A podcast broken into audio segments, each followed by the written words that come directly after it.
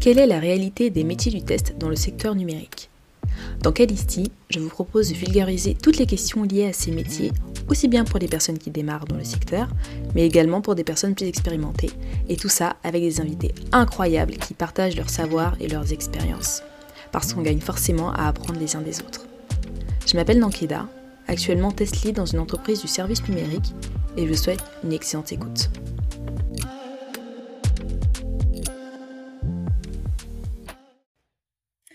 Salut Benjamin, comment ça va? Ça va bien et toi? Bah écoute, très bien, très chaud, très très chaud. Ça fait euh, un mois et demi qu'on est euh, en température max, mais euh, c'est le réchauffement climatique, on s'y fait, hein, petit à petit. ça va. À, Rennes, il y a des hauts et des bas, ça dépend. oui, c'est vrai que moi, ah bah tiens, j'étais à Rennes en plus le week-end, bah, le week-end là, passé. Ouais, c'était bien. Ouais, c'était bien. C'était bien. À peine arrivé à la gare de Rennes, il s'est mis à pleuvoir, donc j'ai dit bon bah voilà, la oh, Bretagne, comme d'habitude. C'est pas vrai en plus, c'est un faux cliché. non, mais faux cliché, oui et non. J'y vais souvent parce que j'ai de la famille qui est là-bas. Mais vraiment, là, ce coup-ci, on rentre dans la gare de Rennes, je sors du train, il pleut. Alors que j'ai quitté Paris, il était. Euh, enfin, il y avait un super soleil et c'était tôt le matin, tu vois. À Paris, ils ont eu les nuages après. c'est ça. Les nuages sont arrivés un petit peu plus tard. C'est ça. Ok, alors bah écoute, merci beaucoup d'avoir euh, accepté euh, mon invitation. Euh, ce qui ressort de ta description LinkedIn, c'est vraiment, enfin, moi j'ai eu l'impression de la notion de plaisir. Donc tu t'es décrit comme étant un test coach qui prend plaisir à construire des stratégies de test intelligentes pour des projets digitaux et tu prends également plaisir à aider différentes équipes à améliorer leurs compétences, prendre confiance en elles et tout ça dans la bonne humeur. Donc je vais te dire, ce côté bonne humeur, c'est la première impression de toi que j'ai eue, qu'on a euh, échangé euh, la fois précédente. Et, euh, et ça m'a poussé, bah écoute, dans ce truc que je m'étais dit, on va faire un, enregistrement de podcast ensemble. Donc voilà, pour ta présentation. Merci.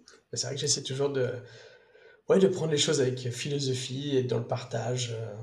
Idéalement que le sourire. Après, on n'y arrive peut-être pas tout le temps 24 heures sur 24, 7 jours sur 7, mais j'essaye, ouais. On essaie. Bon, en tout cas, écoute, ça ressort. Et encore, on ne se connaît pas parce qu'on ne s'est jamais vu en vrai. Non, tout à fait. Alors, petite question rituelle pour que euh, les auditeurs qui ne te connaissent pas euh, apprennent à te connaître euh, un petit peu plus. Est-ce que tu peux te présenter, nous parler un petit peu de ton parcours et puis ce qui t'a amené au test? Ouais, eh ben, je suis Benjamin Butel. Ça fait quelques années que je suis dans le test logiciel maintenant, puisque je crois qu'en sortie de mes études, j'ai commencé directement euh, par ça. Ça devait être en 2007, si je ne dis mhm. pas de bêtises. Euh, et je commençais en fait par euh, faire du, test plutôt d'intégration sur de la téléphonie voix sur IP. Donc c'était un peu rigolo parce que, alors, intégration avec la partie justement téléphonie. Donc on recevait un cœur de système euh, et, c'était rigolo parce qu'on s'amusait en fait à programmer des petits robots qui faisaient sonner des vrais téléphones dans le bureau. Donc sans que personne soit derrière et faisaient communiquer des vrais téléphones dans le bureau. Donc c'était rigolo. Euh, donc ça, ça a été mon, mes, vraiment mes premières armes dans le test à l'époque. Et euh, ça m'a permis de faire à la fois de découvrir cette partie test logiciel avec le côté processus, mais aussi l'automatisation parce que bah, on se bien que pour faire pour manipuler des, des, téléphones comme ça à distance, il bah, fallait fallait euh, programmer des robots mhm. qui, le faisaient pour nous. Parce que bon, si on devait faire nous les tests manuellement, euh, des fois qu'il fallait simuler une conférence à 10 personnes, c'est pas facile. Donc on, est, on était que 4 testeurs, je crois même au début. Bon, bah, 4 euh, pour arriver à 10, ça marche pas. Donc ça, ça a été mes toutes premières armes du coup dans, dans, le test logiciel. Puis ensuite, j'ai enchaîné dans une société de services, Teria, qui m'a permis d'aller chez un client SFR pour mhm. continuer à faire de la téléphonie euh, mais cette fois-ci plus sur voix sur IP, mais plutôt sur les têtes de réseau.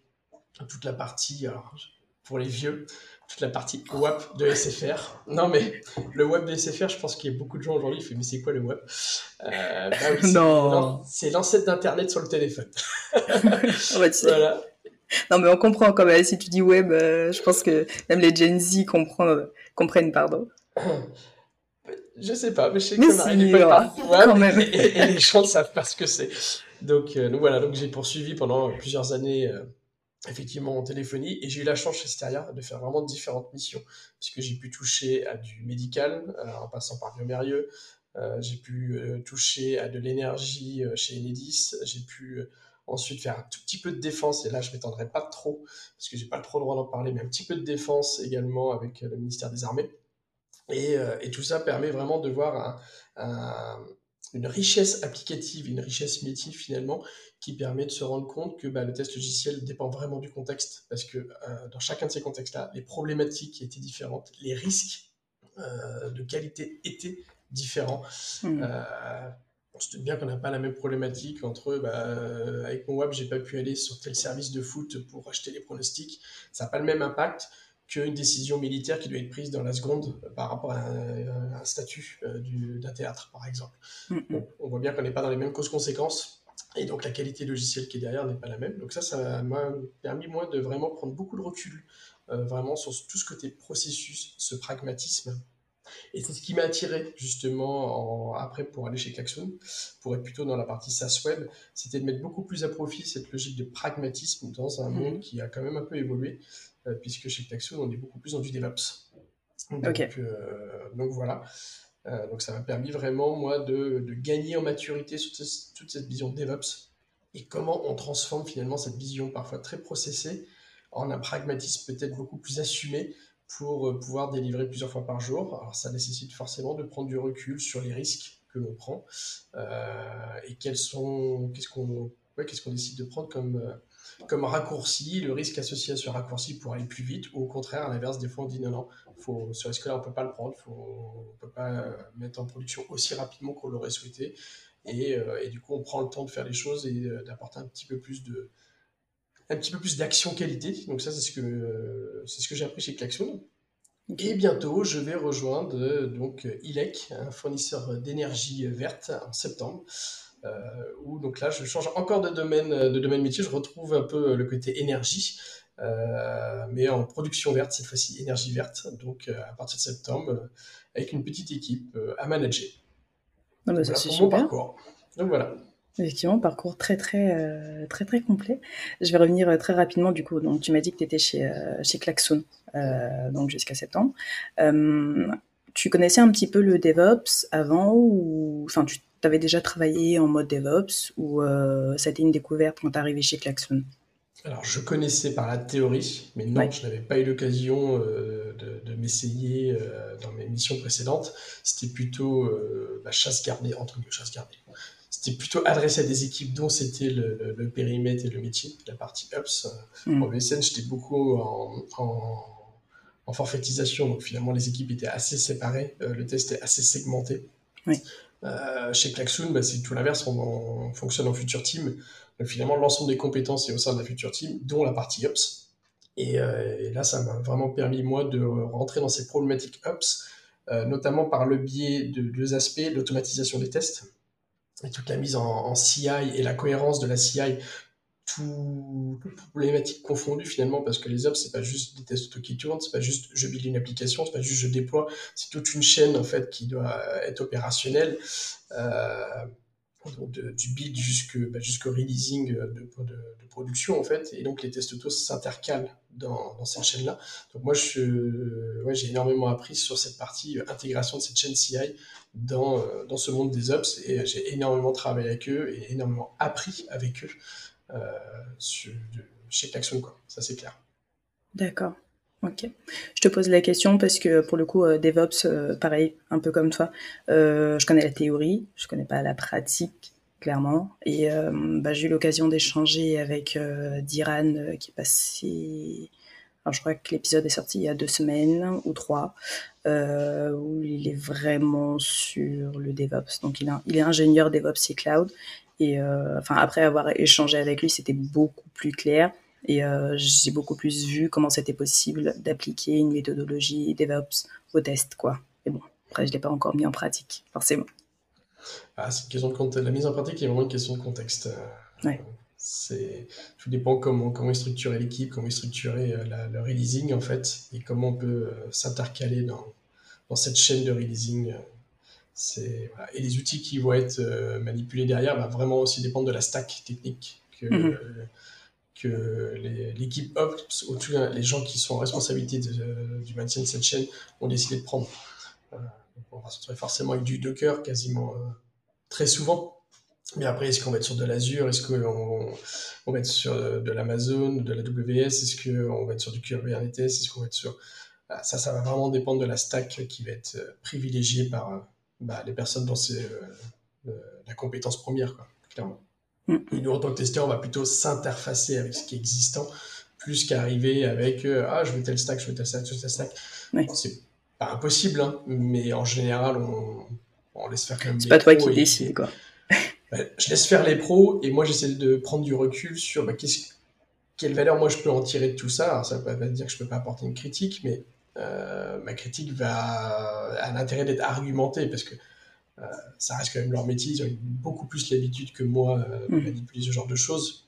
Donc, donc en général, c'est plutôt eux qui m'accompagnent dans une montée en compétence sur le sujet, même si maintenant, avec l'habitude, je commence à avoir pas mal de, de, connaissances aussi. Mais au début, euh, on se laisse un peu guider et puis, on, puis on apprend, clairement. Ouais. D'accord. Écoute, très clair. Merci beaucoup pour, euh, pour cette réponse.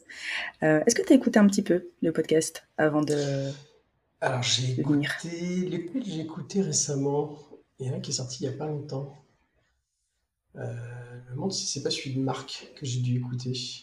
Alors, je t'avouerai que je, je, lis tellement de choses et j'écoute tellement de choses que que je retiens pas tout. Je vais être franc, j'ai une mémoire très sélective.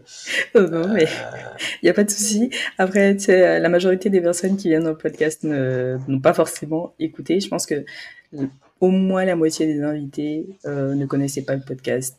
Alors moi, avant je ne pas que avant que tu viennes me voir. Voilà. Avant que tu viennes me voir, bah, je te l'avais dit, hein. avant que mm. tu viennes me voir, je ne connaissais pas le podcast, euh, en toute franchise. Par contre, vu que tu me l'as mis en visibilité, euh, j'ai été, voir et je crois que j'ai, dû en écouter. J'ai au moins écouté celui de Marc. Il me semble en avoir écouté un deuxième, mais je ne sais plus c'est lequel. Peut-être celui de Julien? Non, pas celui de Julien. Non, il faudrait que je revoie les titres en fait euh, des, podcasts. Je, je m'en sortirai mieux que des titres. D'accord. Ok. Euh, suite à ton parcours, toi, tu as intégré le Ministry of Testing. Et euh, c'est de ça dont je voulais parler euh, aujourd'hui. Donc, qu'est-ce que le Ministry of Testing? Et euh, comment tu as été amené à l'intégrer et pourquoi tu l'as intégré? Ouais. Ben, c'est marrant parce que maintenant je suis sorti aussi. Donc je vais pouvoir C'est vrai tout le, tout, le, tout, le, truc complet. En fait, le Ministry of Testing, moi je suis tombé dedans il y a maintenant vraiment plusieurs années parce que c'est, je crois, de l'époque de Steria. Et j'avais découvert effectivement ce, ce site web au départ, euh, ce site web qui proposait du contenu un peu gratuit, beaucoup payant, euh, mais qui proposait aussi en fait de euh, créer des communautés locales pour bah, essayer d'apporter du, partage dans, au niveau local. donc, donc ça, je l'ai découvert. Je savais qu'il y avait Ministry of Testing Paris qui existait, Mhm. Euh, je savais qu'il y avait Ministry of Testing Lyon qui existait, euh, puisqu'il était porté par Stéphane Colzon à l'époque. Euh, et, et, ces points-là m'ont fait réfléchir. Et je t'aimerais que le déclic de me lancer plus, vraiment plus profondément dans of Testing, c'était la toute première Paris Test Conf. C'est pas pour faire de la pub, parce que je suis co-organisateur de la cinquième édition, mais la toute première Paris Test Conf, j'ai beaucoup échangé avec Stéphane, justement, de Ministry of Testing Lyon. J'avais également changé avec un de mes futurs camarades de, de la Paris Test Conf des années suivantes, Thomas, qui lui avait la même idée pour monter le Ministry of Testing Lille. Et en fait, c'est ce qui m'a poussé à me lancer dans le Ministry of Testing euh, Rennes, en fait. Euh, donc en 2018. Euh, oui, 2018, donc fin 2018. du coup, donc voilà, j'ai mis à peu près, je pense, presque un an en fait à, poser un peu les, à poser les bases et tout. Puis le Covid est passé par là. Ah. Puisque bah, fin 2019, euh, on y arrive. Donc euh, en gros, 2020, je suis, je suis prêt à lancer le truc. en fait, du coup, avec Mystery Testing, tu, tu, as des échanges avec la, on va dire, la base qui est à Londres.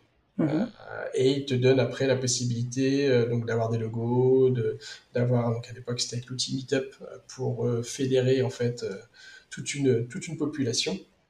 Et euh, entre le moment où moi j'ai déclenché le truc et le moment où c'était, on va dire, euh, prêt à prêt de consommer, ouais, c'est passé un peu de temps.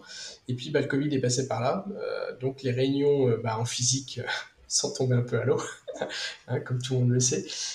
et donc, du coup, on s'est réinventé avec mes autres camarades, justement, des autres Ministry of Testing, Lyon, Paris et Lille, parce que Thomas avait entre-temps, lui, monté Lille, il a été plus rapide que moi euh, de son côté. Euh, et du coup, on s'est réinventé en se réunissant. on a appris par la même occasion qu'il y avait Nantes, euh, qui avait un tout petit pôle aussi.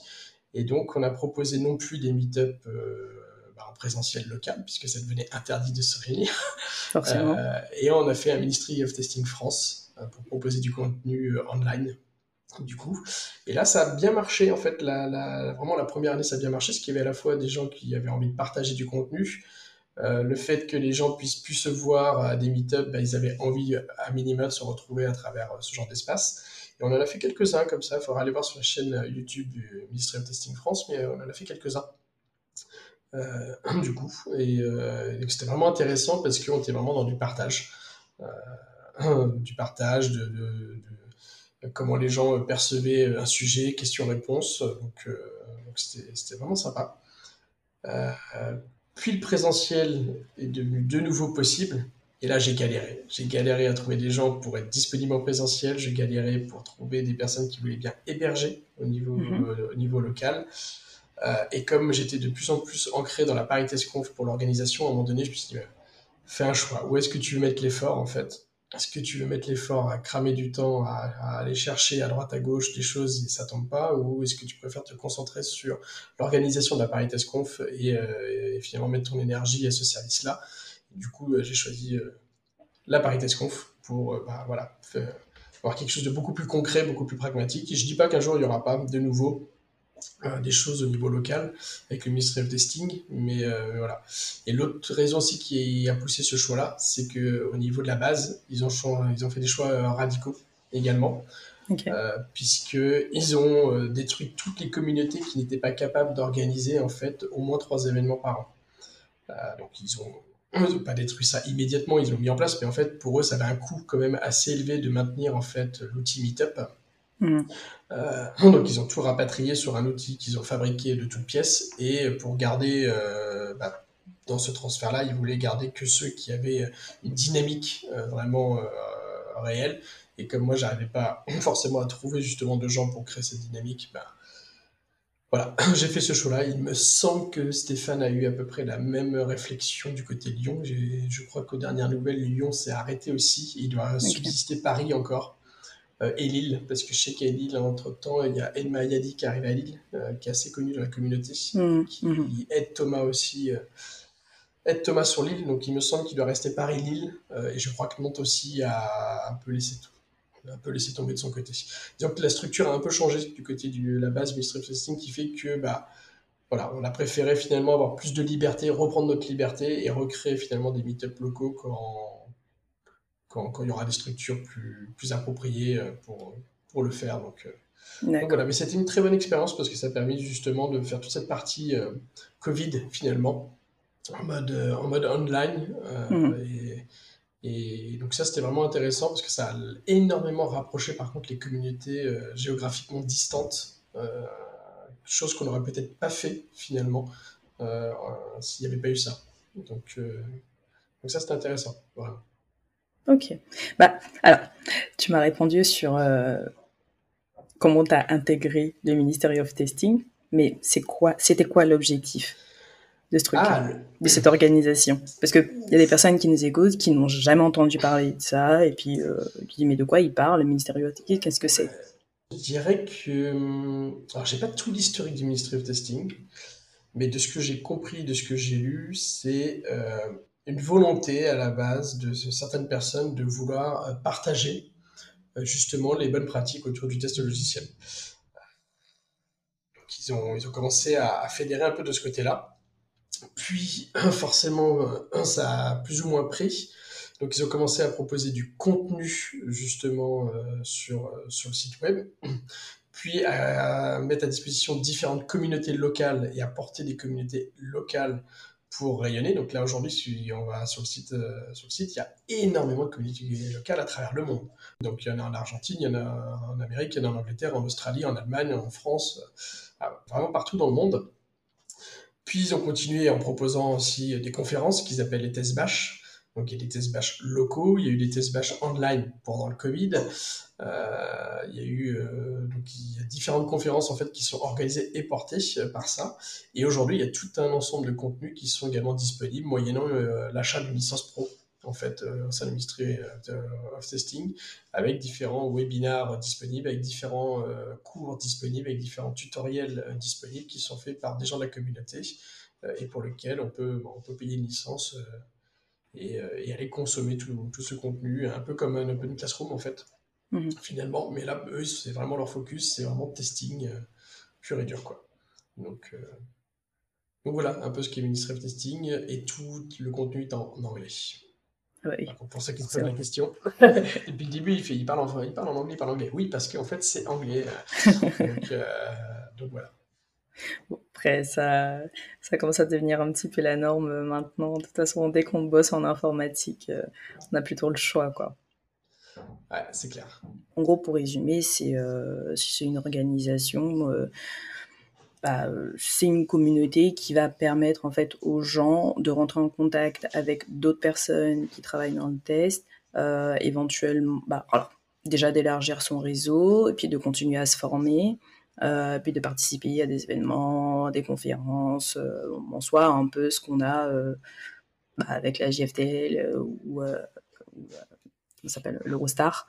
Euh, voilà, c'est vraiment une, grosse communauté de testeurs dans le monde entier. C'est ça. Aujourd'hui, c'est même une entreprise. Hein. Euh, je pense que of Testing est une entreprise aujourd'hui euh, parce que elle est, partie de, ses membres vivent, de, vraiment de, tout ce qu'ils vendent à travers les tutoriaux et les licences pro qu'il y, a derrière. Donc, D'accord. Mais à la base, oui, c'était une communauté qui, qui était dans du partage. Quoi tout simplement. Pas de regret d'avoir quitté? Non, non, non, euh, non. Non, parce que on, donne à la communauté différemment, donc, euh, non, non, pas de souci. Bon, en tout cas, je répète, Paris Test Conf, octobre. 10 octobre, 10 octobre 2023.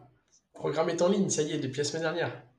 Et le programme est en ligne. Bon, je mettrai les liens de toute façon dans, le, euh, dans les notes de l'épisode, mais voilà, c'est encore un autre, euh, un autre espace communautaire où il faut y aller pour les personnes qui sont euh, intéressées et euh, passionnées par le test logiciel. Exactement.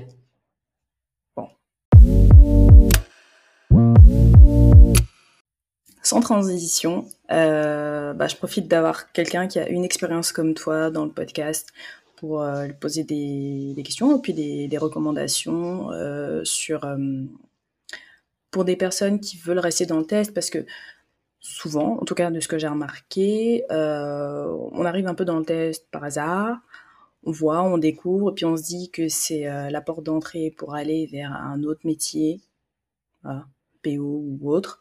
Euh, et puis il y a beaucoup de personnes comme ça qui, fuient un petit peu le test. Mais par contre, si on fait le choix de rester dedans parce qu'on se prend de passion pour ça ou pour x, y, z raison, euh, quel conseil tu donnerais à quelqu'un pour améliorer son expertise? C'est une question que j'avais posée euh, à Marc, mais euh, toi, ta vision des choses, qu'est-ce qu'il faut mettre en place pour améliorer son expertise? J'espère que je ne vais pas contredire Marc. ah ben on verra. C'est rigolo parce que c'était aussi une table ronde qu'on a faite à la, JFTL euh, sur, le sujet. Euh, pour ceux qui, vraiment veulent rester dans le test logiciel, alors déjà, c'est vraiment un état d'esprit. Euh, mhm. vouloir être PO ou développeur ou autre, ce sont des compétences diverses et variées. Mais testeur, c'est vraiment un état d'esprit. Un état d'esprit de, vraiment de, de, vouloir mettre dans les mains des utilisateurs de ce qu'on est en train de tester, quelque chose de, quali, quelque chose de, de, de réfléchi, quelque chose qui répond à des vrais besoins. idéalement, euh, si on peut éviter de tuer les gens, euh, bah, c'est mieux. c'est quand même mieux. Euh, non, mais je le dis sous forme de blague, mais c'est vrai que quand on participe à l'identification de quelque chose qui dysfonctionne et qui pourrait entraîner finalement des conséquences dramatiques, et bah, quelque part, il y a une sorte de responsabilité qui s'impose et aussi une sorte de, bah, un peu de satisfaction quand on, anticipe suffisamment en amont ce genre de choses, parce que mm. c'est notre rôle. Hein. quand on est sur des logiciels critiques, notre rôle, c'est de s'assurer que bah, ça ne va pas nous casser la figure. Quoi. Donc, donc il y a vraiment ce côté-là. Déjà, pour ceux qui veulent poursuivre, s'ils sont dans cet état d'esprit-là, bah, continuez, continuez, parce que vous êtes vraiment dans l'état d'esprit. Et après, en termes de compétences, ça va vraiment dépendre du contexte. Euh, euh, en agilité ou en équipe euh, vraiment très orientée DevOps, mhm. c'est ce que je connais le plus aujourd'hui. J'ai du mal à, percevoir une personne qui n'a aucune compétence ou appétence technique rayonner dedans. Je pense sincèrement que la personne qui n'a pas ces appétences-là risque un moment donné, se retrouver un petit peu, euh, un petit peu en train de courir après les autres par méconnaissance, par incompréhension. Euh, donc, euh, donc ouais, je pense que vraiment dans un contexte comme celui-ci, avoir des appétences et voire même des compétences techniques, on parlait de DevOps tout à l'heure, ça tire des appétences techniques forcément, c'est un plus. maintenant, avoir une connaissance métier solide aussi, est importante. Alors quand je dis métier, euh, on peut distinguer vraiment deux, deux catégories. Il y a l'aspect euh, être à l'aise avec le fonctionnel, c'est-à-dire la capacité de comprendre euh, comment fonctionne un métier. Ça ne veut pas dire qu'on est, on remplacera vraiment la personne du métier, mais être capable de comprendre les logiciels qu'elle manipule pour faire son métier. Si je prends un exemple, l'exemple du monde du bancaire, savoir manipuler euh, des comptes bancaires, aller euh, rechercher des comptes bancaires, être capable de comprendre un solde un solde bancaire et puis donc du coup en tant que testeur de le manipuler et voir si c'est pertinent ou pas pertinent d'afficher telle ou telle information. Ça c'est plutôt du fonctionnel. Le métier qui est derrière, ça va être tout l'aspect bancaire et toutes les règles techniques liées au métier. ça peut être du juridique, ça peut être bah, du, du, du pur métier de, la banque, de l'économie. Ça, euh, ça peut être un plus, mais il va de soi qu'on ne peut pas connaître tous les métiers pour toutes les missions qu'on va être amené à adresser. En général, le métier, ce métier-là, euh, poussé au bout, on le découvre par la force des choses au moment où on rentre dedans. Mhm.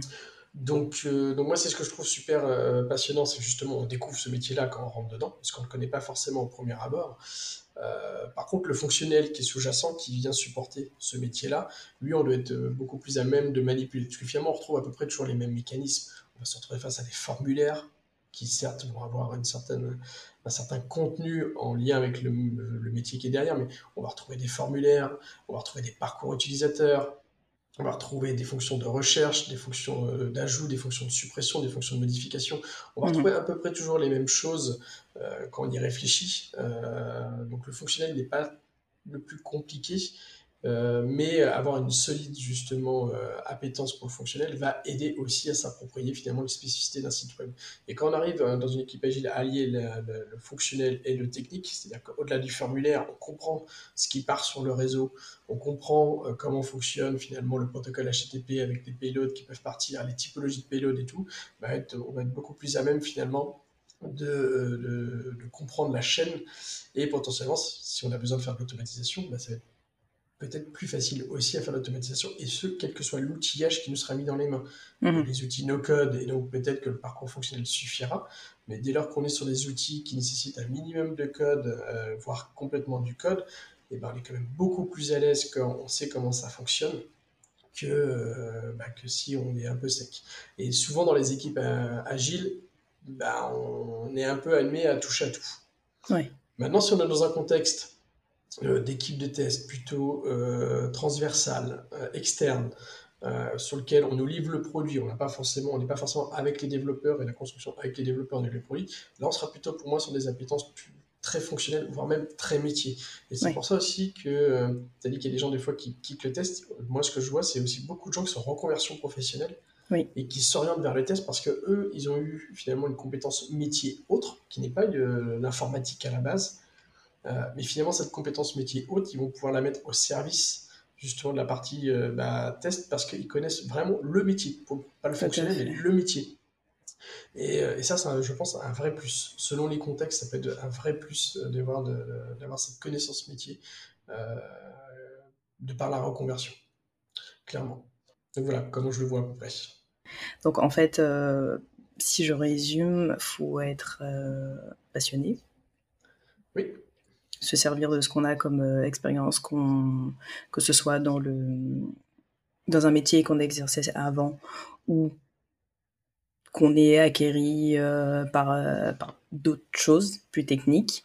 mais dans tous les cas, persévérer, puis en fait s'intéresser réellement au fonctionnement de, des outils sur lesquels on est, comment ils sont, comprendre en fait, comprendre plus qu'autre chose pour pouvoir acquérir cette expertise-là.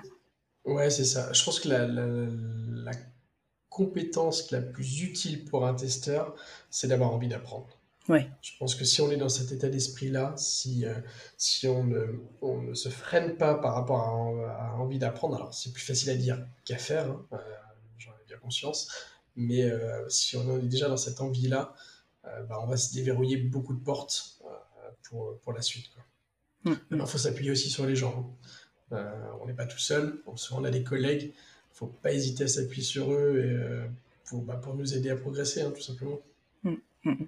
Bah, ça rejoint ce que disait euh, William, justement, quand il est passé de la partie fonctionnelle à la partie automatisée. il disait que, bah, oui, enfin, on ne pouvait pas avancer tout seul. Tu es obligé de poser des questions à gauche, à droite, surtout au dev, parce qu'en en fait, à un moment donné, tu, vas stagner. Donc, tu as besoin de comprendre ce que tu fais, tu as besoin de, de, pouvoir avancer. Et c'est en allant auprès des sachants que euh, tout de suite, euh, ça va avancer de manière exponentielle. Quoi. Et que tu peux pas, clairement, tu peux pas te faire tout seul. Ah, je suis d'accord avec William, mais d'ailleurs, c'est son, son, podcast que j'avais entendu. Ah, en plus, bah, tu vois Mais euh, ouais, non, je suis, je suis en phase avec William là-dessus. C'est il faut aller chercher la, bonne connaissance, la bonne appétence euh, par rapport au contexte dans lequel on est sur le moment en fait. Mm, mm. on peut se projeter hein, sur, sur plein de, connaissances diverses et variées en vue d'eux. Euh, dans une vision très agiliste, euh, bah déjà, occupons-nous de ce dont on a besoin là à l'instant T. Le en vue d'eux est peut-être un peu trop tôt. Ça ne veut pas dire qu'on ne peut pas y aller, mais c'est peut-être un peu trop tôt. Donc, bah, des fois, l'effort, peut-être mieux le mettre sur, sur le présent, le présent euh, proche, le futur proche, et puis euh, le futur lointain, bah, on verra s'il vient en fait. Euh, typiquement les compétences UPS, si on n'a pas la chance d'être dans un contexte UPS pour manipuler, on peut aller s'intéresser au sujet. Hein. Mmh, tout à fait. Mais moi personnellement, il n'y a que en manipulant que, et en prenant des, plein de problèmes et de difficultés. On se casse un petit peu la gueule que bah, on apprend. Complètement. Et c'est impossible que sur la base de la pure théorie, euh, ce que je sais faire aujourd'hui, j'aurais jamais pu la, faire que sur la base de la théorie. De toute façon, tu sais, euh, euh, comment ça s'appelle dans le dans le dans l'ISTQB, tu vois, quand tu quand, quand apprends que tu veux passer l'examen d'ISTQB, sans avoir fait de test au départ, tu sais, c'est un, un, peu du charabia, ça n'a aucun sens tu sais, c'est un petit peu du bâche. Non mais. va dire ça, va, dire ça, Olivier, de nous si ça n'a aucun sens. ça a du sens. Non, mais ça a du sens, mais quand tu n'as jamais fait de test avant, enfin, c'est un truc où tu dis, mais attends, je comprends pas tout à fait. Et t'as beau voir les cours et, euh, et, revoir, tu vois, le truc, tu dis, mais attends, des trucs qui sont quand même pas très, euh, pas très explicites, quoi. Parce que t'es pas dans un contexte où tu l'as déjà appliqué. Mais par contre, une fois effectivement que tu as fait du test et que tu reviens sur les principes ISTQB, bah là forcément c'est clair comme de l'eau de roche. Donc euh, oui, enfin, tout est question de, contexte et c'est en faisant que, en forgeant qu'on devient forgeron. Exactement. Ouais, voilà. Ok, bah écoute, euh, merci pour, euh, pour cette réponse. Alors, quelque chose qui n'a rien à voir. tu as écrit pas mal d'articles pour la taverne du testeur. Et dans l'un d'eux, pendant que je faisais mes recherches, je tombais dessus. Euh, tu parles très rapidement justement des certifications et tu évoques un débat autour de ces certifications. Donc, je te vois sourire, mais ma curiosité a été piquée, forcément. Et c'était quoi concrètement les sujets de ce débat? Alors, je sais plus dans quel article j'en parle. Alors, je l'ai lu il y a quelques semaines, donc euh, Bon, Olivier, si tu écoutes ce podcast, tu, n'as pas entendu ce que j'ai dit. Faudra lui envoyer le lien de l'épisode. Ah ben, non, non, blague à part. Non, le débat, il est autour effectivement de la légitimité ou pas, en fait, de ce mm. qu'apportent les certifications. Euh, on peut vraiment s'interroger sur est-ce que grâce à la certification, en fait, donc imaginons je suis, je suis, jeune testeur, j'ai rien du tout, euh, est-ce que c'est la certification qui va me permettre de devenir meilleur testeur euh, et donc du coup faciliter euh, peut-être d'avoir telle ou telle mission. Ou est-ce qu'on est plutôt sur la certification qui est un tampon sur le papier et c'est grâce à ce tampon-là que je vais pouvoir avoir la mission, mais finalement ça n'engage en rien sur est-ce que je suis meilleur ou moins bon testeur. Mm. Est-ce que c'est un mélange des deux? Et c'est vrai que dans la communauté anglo-saxonne en particulier, on parlait du Ministry of Testing tout à l'heure, euh, certaines personnes au Ministry of Testing, euh, je ne vais pas les citer, mais le, boss du Ministry of Testing actuellement euh, est plutôt anti-STQB. Un des grandes personnes qui prépare les conférences chez eux, Michael Bolton, est anti-STQB. Moi, j'ai une vision beaucoup plus nuancée là-dessus. Je pense que les certifications peuvent apporter un plus, mais que tout n'est pas bon à prendre dedans. Euh, dit comme ça, vous êtes bien avancé. Euh, pour moi, j'en ai passé plusieurs. J'en ai quelques-unes. Euh, je crois que j'en ai cinq ou six à mon actif, certif. Quand même. les toutes premières m'ont permis vraiment de, de confirmer, on va dire, une certaine connaissance qui était plutôt bah, des habitudes que je faisais au quotidien et ça a permis de mettre des mots en fait, du vocabulaire sur certaines pratiques. Ça, c'était au tout début, je te parle de ça il y a maintenant euh, presque 10 ans. Ok. Euh, les certifications niveau avancé, je les ai faites plus pour ma culture personnelle, je les ai faites en autodidacte, euh, et à la fin, je les ai même faites plutôt par challenge avec un autre collègue, il se reconnaîtra, il est au Canada, plus par challenge pour la course à l'échelle, on va dire, entre nous deux. Et on, bah, on, les a tous les deux, hein, tous les trois, du coup, les trois niveaux avancés. Et dedans, effectivement, il y avait des choses qui étaient très intéressantes en termes de techniques de test euh, qui, qui, sont vraiment applicables et dont je me sers aujourd'hui d'une manière presque naturelle parce que euh, j'ai fait ça. Et il y avait d'autres sujets où, euh, de manière beaucoup plus pragmatique, on se dit, ouais, c'est un peu overkill. mais c'est pour ça. Du coup, ce que je trouve intéressant dedans, c'est d'être capable à la fois de la passer, mais aussi de prendre le recul sur qu'est-ce qui va être pertinent dans mon contexte ou pas. En fait, ne pas mm. tomber dans le dogme bête et méchant. Et je pense que c'est ça que reproche en partie de manière un peu trop euh, acerbée euh, Michael Bolton et compagnie. C'est ce côté trop dogmatique euh, du sujet et également une partie où il considère que l'ISTQB va vers le tout automatisé. Mhm. Moi, c'est pas la lecture que j'en fais euh, personnellement. C'est pas la lecture que euh, je, je, fais aussi quand j'échange avec Olivier Denou, par exemple, qui est vice-président de, de l'ISTQB, donc euh, qui, qui, qui, rayonne énormément autour de ça. Euh, moi, je pense pas que l'ISTQB cherche à aller vers le tout automatisé. par contre, il l'exprime peut-être mal. Ce côté justement, qu'est-ce que le, le test pur à l'état pur versus la robotisation possible du test. Euh, mais c'est une question de vocabulaire. Moi, je pense que quand on est dedans, quand on les passe, je pense que ça porte de la valeur. Ça porte de la valeur sur le CV, quoi qu'il arrive. On peut dire ce que l'on veut. Ça a une valeur sur le CV, particulièrement en France. En France, les entreprises sont très regardantes là-dessus. Euh, par contre, il faut savoir prendre du recul par rapport à ce mm. contexte. Moi, par exemple, chez Klaxoon, euh, parmi le vocabulaire ISTQB, j'en ai beaucoup parlé avec les développeurs. Euh, bon, bah, j'ai laissé tomber d'essayer de leur euh, faire avaler le vrai vocabulaire ISTQB, euh, mhm. compliant, parce qu'en fait, ça leur parle pas, tout simplement. À un moment donné, on peut essayer d'échanger, on peut essayer de discuter, on peut essayer de, le convaincre, mais si ça parle pas, ça parle pas. Notamment le terme test fonctionnel. ils sont tellement habitués à avoir une vision du test fonctionnel, et d'ailleurs les conférences plutôt des développeurs, quand on, prend, on regarde ce qu'est le test fonctionnel, ils ont tellement cette habitude d'avoir cette terminologie avec ce qu'ils y mettent derrière, qu'à un moment donné, ça sert à rien d'aller euh, d'aller vouloir combattre euh, une sémantique qui euh, fonctionne pour eux. On va plutôt essayer de, s'adapter à cette sémantique et travailler avec eux en composant avec cette sémantique.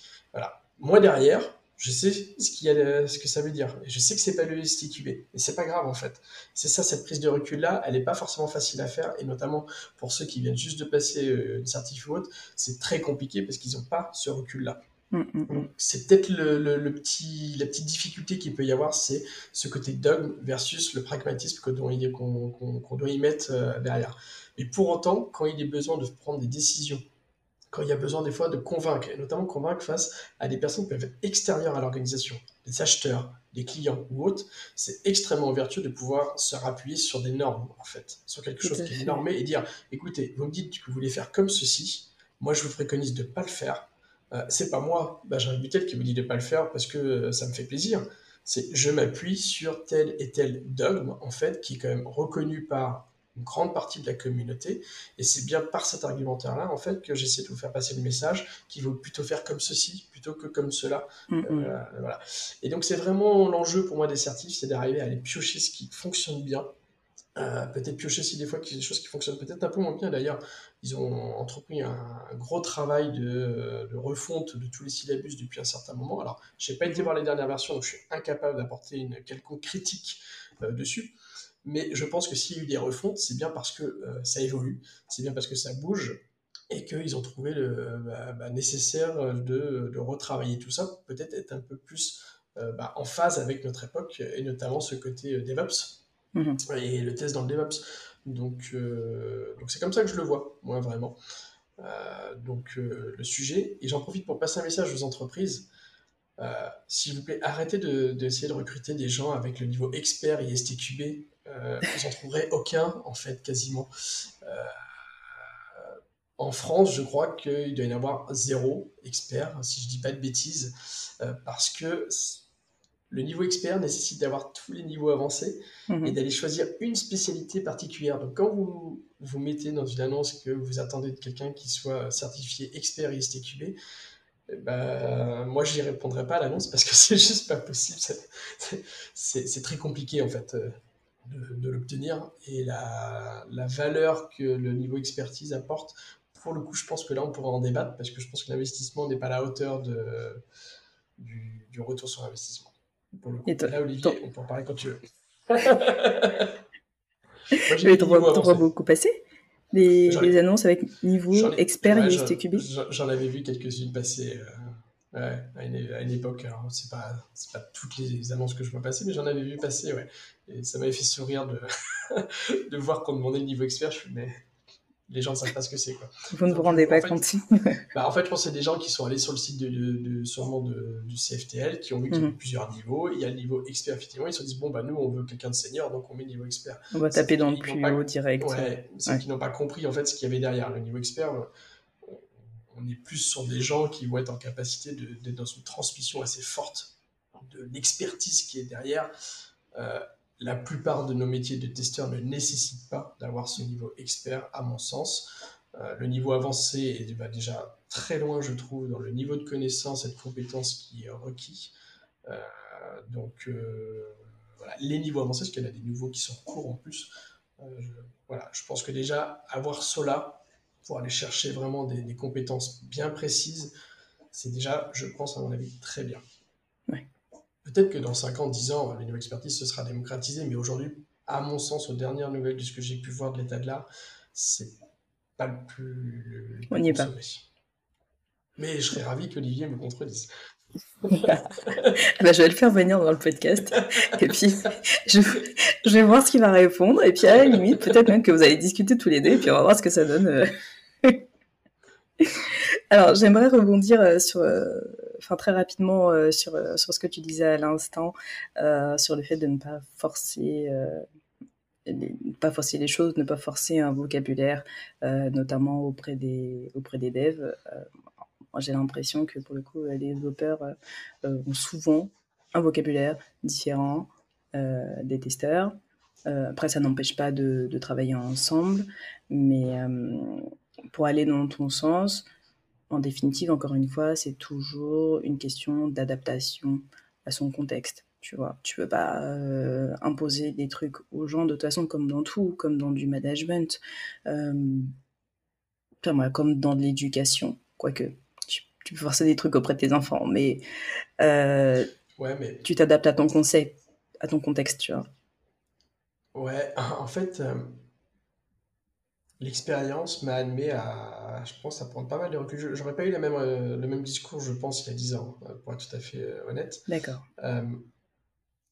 Aujourd'hui, finalement, ce qui m'intéresse, moi, quand, en, tant que, en tant que testeur, c'est de livrer quelque chose de qualité.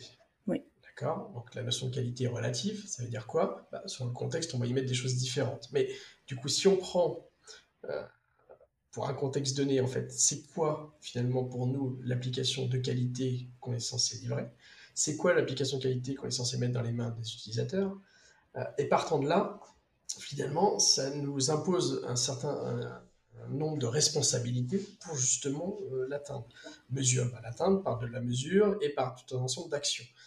Et les développeurs font partie des règles du jeu. Euh, nous, testeurs, on fait partie du jeu, les développeurs font partie du jeu. toute personne finalement qui intervient dans, ce jeu font partie du jeu. Euh, et toute la difficulté pour nous testeurs, c'est justement, c'est pas être dans trop de dogmatisme, même si on les garde dans un coin de nos têtes, parce qu'on sait qu'un certain nombre de dogmes vont permettre justement de structurer, de processer, Bien sûr. pour faciliter finalement à travers ce processus euh, bah, l'atteinte de ces objectifs qualité. Mais on doit composer après avec des humains. Voilà, des humains, des gens qui ont leurs humeurs, qui, qui, peuvent être que, comme toi et moi, des fois fatigués, qui peuvent être comme toi et moi, des fois réceptifs, des fois moins réceptifs. Et tout l'enjeu, c'est de travailler avec eux justement pour garder en tête l'objectif premier qui est faire quelque chose de qualité. Et si à un moment donné, dans le processus, il y a une partie qui fonctionne pas, euh, du vocabulaire qui ne fonctionne pas, je ne vois pas pourquoi il faudrait euh, insister en fait sur ce qui ne marche pas et plutôt travailler avec eux sur ok ça marche pas par contre moi j'ai quand même besoin euh, de tendre vers telle euh, vers telle garantie qualité. Et eh ben, aidez-moi. Qu'est-ce qu'on peut faire? Comment vous voyez la chose? Et là je vais plutôt travailler moi le participatif en fait. Et comme avec un enfant tu allais citer les enfants mais en fait si on y réfléchit plus on met d'interdictions aux enfants plus ils ont envie de, de, un interdit alors que si on les amène à faire les choses différemment parce que par eux-mêmes, c'est eux qui ont plus ou moins trouvé la solution pour faire différemment, bah finalement, on n'est même plus dans l'interdit et naturellement, ils vont aller vers, vers ce qu'on qu'on aurait voulu ou quelque chose qu'on n'aurait peut-être même pas pensé à la base, mais qui finalement, si ça marche, bah pourquoi pas quoi. Et moi, c'est plutôt euh, maintenant avec, l'expérience euh, ça que j'essaye de, de, travailler. En fait, j'ai une vision, mais si ma vision ou ma manière de faire ne fonctionne pas, euh, et ben qu'est-ce, qui, qu'est-ce que les autres peuvent proposer, comment on peut trouver quelque chose de, une solution adaptée, différente, mais qui va permettre par contre d'atteindre les mêmes objectifs qualité, euh, ou, tout le moins réduire le risque. Si, euh, après, il y a une question de maturité aussi des gens et des équipes, mais euh, si on voit que la maturité nécessite de faire ça en plusieurs étapes et qu'on ne peut pas immédiatement aller à la cible, et ben comment petit à petit on, vient créer finalement de la maturité dans les équipes et accepter que bah oui, on ne va pas y être immédiatement. Mhm. Mais on va y aller par petits bouts. Et on va réduire le risque par petits bouts. Et on va d'abord se concentrer sur là où il y a le plus gros risque. Et puis, petit peu par petit peu, bah, on va éliminer euh, tout ou partie du risque euh, avec le temps. Et des fois, le temps, c'est du temps long. Hein. Euh, des fois, c'est pas, je parle pas d'une semaine ou de 15 jours. Des fois, c'est du 6 mois, un an, deux ans. en mois. Mhm. Deux ans, même en année, en fait. même en année. Et en agilité, ce qu'il faut se dire aussi, c'est qu'une équipe, dès lors qu'il y a ne serait-ce qu'un membre qui change, qui change, il y a énormément de choses à reconstruire. Parce que euh, l'équipe perd, euh, dès lors qu'il y a l'ajout d'un membre ou le retrait d'un membre, il y a une perte forcément euh, d'automatisme. Et il y a quelque chose qui doit se recréer. Une communication qui doit se recréer, des mmh, interactions qui doivent se mmh, recréer, une confiance collective qui doit se recréer. Euh, donc euh, tout ce qui était potentiellement acquis peut être chamboulé par, euh, par le simple ajout, le retrait d'une personne. Et mhm. tout l'enjeu justement des processus, c'est d'arriver à réduire, à mon sens, justement ce genre de difficultés. Et les, canaux de communication doivent aussi aider à réduire ce, ce, genre de choses. Mais c'est évident qu'il y a quelque chose de toute façon à retravailler dès lors qu'on change un tout petit peu les habitudes de l'équipe. C'est d'une évidence même. Donc le testeur là-dedans, ce rôle aussi, c'est de contribuer, d'être acteur, d'être proactif en fait sur ce genre de choses. Donc, euh, donc c'est comme ça que moi je le perçois. on, est, on, est, tous contributeurs, en tout cas. De toute façon, on travaille tous euh, dans le même objectif. Exactement. Très bien. Bah, écoute, merci beaucoup. Euh, on arrive sur la fin du podcast. Mmh. Est-ce que tu as une question pour moi? Est-ce que j'ai une question pour toi? Qu'est-ce qui t'a amené à faire ce podcast? Ah. La fameuse question. Alors, euh, c'est parti en fait d'une envie de, euh, alors, d'une part, démocratiser euh, les métiers de test, que plus de personnes entendent parler de ce, métier qui est, super, tu vois, que moi je trouve super. et puis un peu changer l'image qu'on en a dans la tech, parce que par moments j'ai un peu l'impression qu'on est laissé pour compte, tu vois.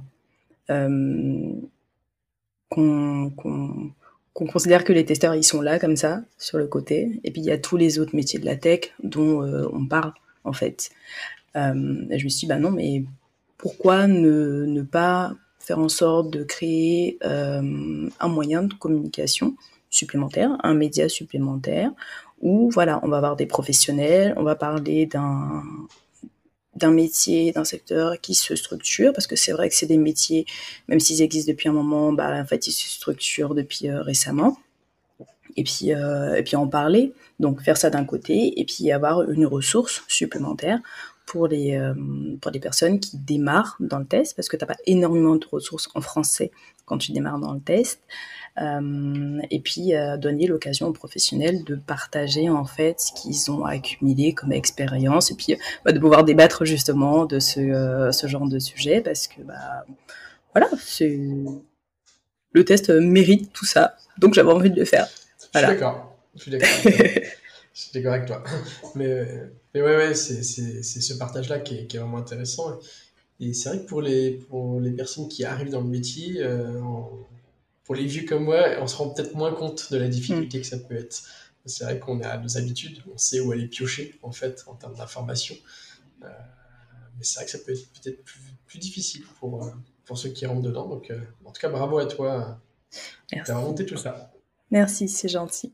Bah, tu te, tu, tu, te noies un peu dans les infos. C'est vrai que, tu vois, autant tu as énormément d'infos pour la partie dev, parce que bon, c'est très à la mode, euh, t'as plein de bootcamps partout, euh, c'est vachement mis en avant par, euh, par l'État pour des reconversions, justement, mais sur le test, euh, enfin, quand j'en ai parlé à mes amis, ils me disent Ah, mais qu'est-ce que c'est le métier du test? Je ne connais pas. Et puis, bah, moi-même, je ne connaissais pas avant d'arriver là-dedans. Et je comprends parce que tu as, zéro communication, en fait, sur nos métiers, quoi.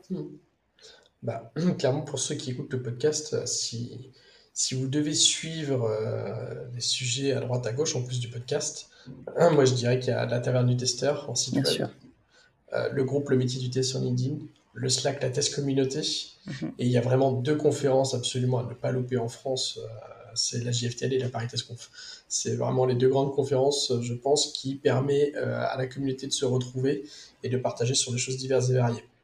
Donc ISTQB, euh, côté GFTL, on sera beaucoup plus sur euh, du, processus, beaucoup d'éditeurs qui viennent aussi présenter euh, différents logiciels. Pareil, qu'on va être beaucoup plus sur du retour d'expérience, du partage de pratiques, que ce soit du côté développement, testing, ops, du coup. mais vraiment, les deux conférences sont très complémentaires. Et c'est pas pour faire de la pub pour la Paris Conf. Moi, j'aime bien les deux hein, à titre personnel. Euh, et, le 10 octobre, je pense que pour le coup, allez voir le programme parce qu'on a vraiment, euh, vraiment euh, essayé de faire en sorte d'avoir un peu de tout. il y a du Ups, il y a du Dev, il y a de la méthodo, il y a des pratiques avec des de l'example mapping. On parlait tout à l'heure de la reconversion. On a un retour d'expérience d'Audrey Moulin également sur comment elle, s'est reconvertie dans le test et qu'aujourd'hui elle est lead QA en fait à la redoute. Donc, donc tout ça permet justement aux personnes plus jeunes qui rentrent dans le métier Mhm. Euh, bah, peuvent éventuellement bah, découvrir un peu plus ce qui se cache derrière.